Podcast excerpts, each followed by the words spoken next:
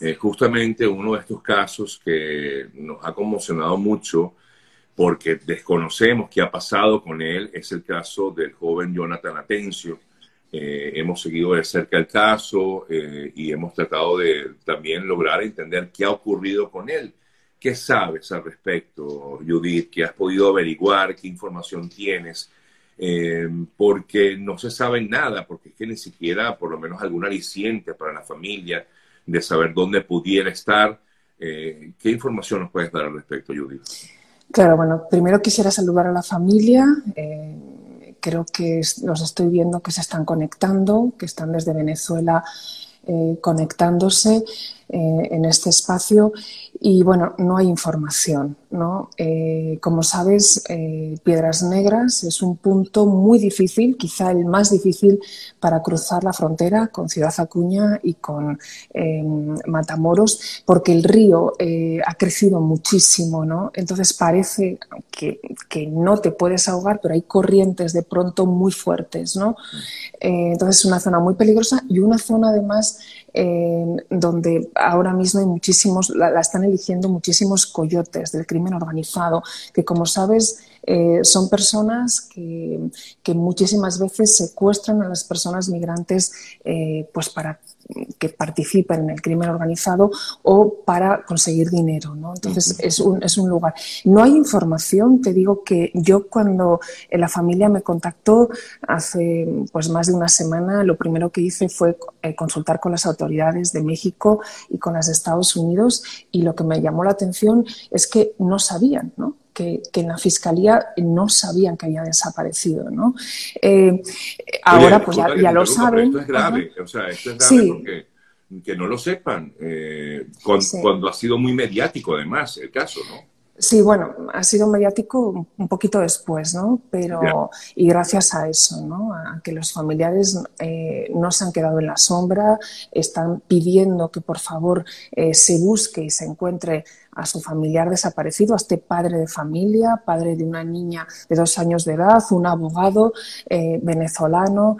Eh, entonces están pidiendo ¿no? que, que, lo encuentren ¿no?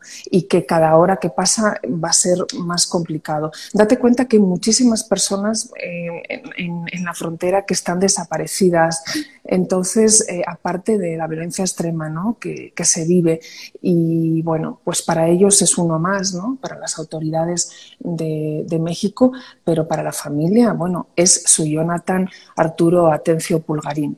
No hay ah. noticias por ahora. Eh, eh, yo lo que me pregunto es, eh, porque bueno, entendemos, según lo que he leído del caso, él estaba pasando junto con un familiar, su familiar sí llegó al otro extremo, y en teoría, según lo que él ha comentado, ha manifestado, pues él vio como la corriente se llevó a su familiar y lo que extraña es que si está sin vida, como no se ha encontrado todavía el cuerpo, eh, y si está con vida, ojalá, que es lo que queremos todos, pues que esté con vida y esté quizás resguardado o con, los, eh, con estas personas que los pasan.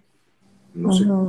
El relato de, Gustavo, eh, que yo hablé con él, pero no quiso salir en pantalla, estaba, estaba muy mal y está muy mal. Eh, tiene poca conexión con su familia, lleva un trauma, yo creo que de estrés postraumático muy fuerte.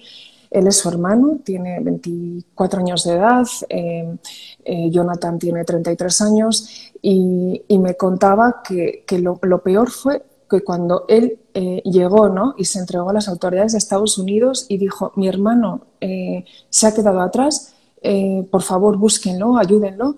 Y dijeron, bueno, no me acuerdo bien las palabras, las tengo ahí escritas en, en, mi espacio de Instagram, en Judith en Juaritos, ahí lo pueden leer pero algo así me, dijo que le dijeron, eh, cálmese, no es nuestra culpa, ¿no? Y lo vamos a llevar y, ahora, ¿no? Entonces, e, ese, ese agobio, ¿no? Que él sentía y a la vez que veía que, su hermano, pues no estaba cruzando, ¿no? Se estaba quedando a la mitad del río y no sabía qué había pasado, no sabía si se había regresado, si se estaba ahogando, no, no sabe, no sabe nada, ¿no?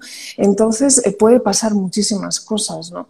Eh, eh, que mejor, pues, pues por respeto a, a, la familia y a la, y a, la, verdad, no vamos a, no, no, vamos a decir las cosas que pueden pasar, ¿no?